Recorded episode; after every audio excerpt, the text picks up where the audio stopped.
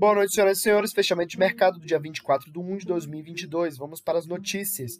Bolsa Brasileira, o Ibovespa fecha em baixa de 0,92% aos 107.937 pontos, em dia marcado por aversão ao risco, com Ucrânia e Fed. Entre as maiores altas do dia, tivemos Pão de Açúcar com uma alta de 7,44%, Marfrig com uma alta de 4,68% e Braskem com uma alta de 3,63%.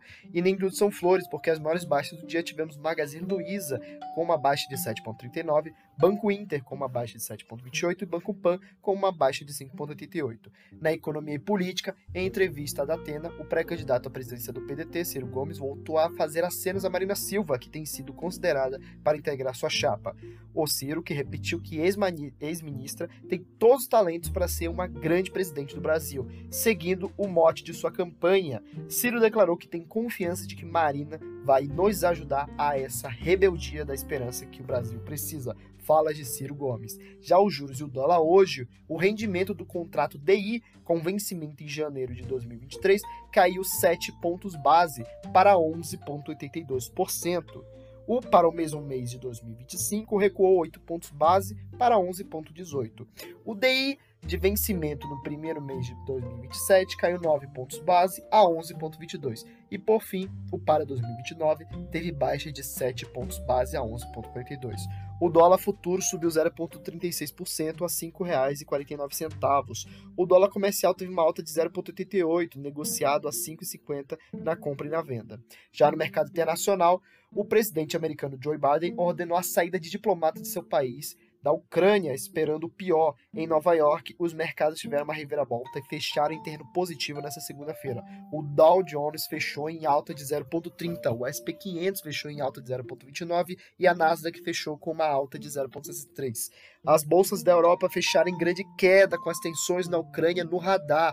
No velho perspectiva de alta dos juros, pesa também os atritos da fronteira da Ucrânia e da Rússia. O índice estoque 600, que é a da zona do euro, terminou o dia em queda de menos 2,17%. As bolsas asiáticas fecham sem tendência alta. A bolsa do Japão com alta presença de companhias de crescimento, mas moderada. E a bolsa da China continental conseguiram fechar no campo positivo. A bolsa de Nikkei, Japão, subiu 0,24% e a bolsa de Xangai SE, China, avançou 0,04%. E no mundo das criptomoedas, o dia foi de alta. O Bitcoin encontra-se subindo 4,20%, cotado a 36.774,2. E o Ethereum em alta de 0,91, cotado a 2.443,73 dólares. Em Nova York, o NCI, índice das principais criptomoedas, está em alta de 2,84%. O destaque do dia ficou para as corretoras XP e Rico, que anunciaram nesta segunda-feira 24 o lançamento de um novo fundo focado em empresas que atuam com o metaverso, sendo voltado para o público geral e com um aporte mínimo de 100 reais. O fundo batizado de Trend Metaverso irá replicar o índice Bloomberg Metaverse, que atualmente reúne 30 ações globais de companhias de tecnologia, incluindo Apple, Microsoft e Meta. E para essas e mais notícias, acesse o nosso site iHub Lounge. Lá você irá encontrar as notícias mais quentes sobre o mundo de investimentos, ok? Bom dia, boa noite e bons negócios.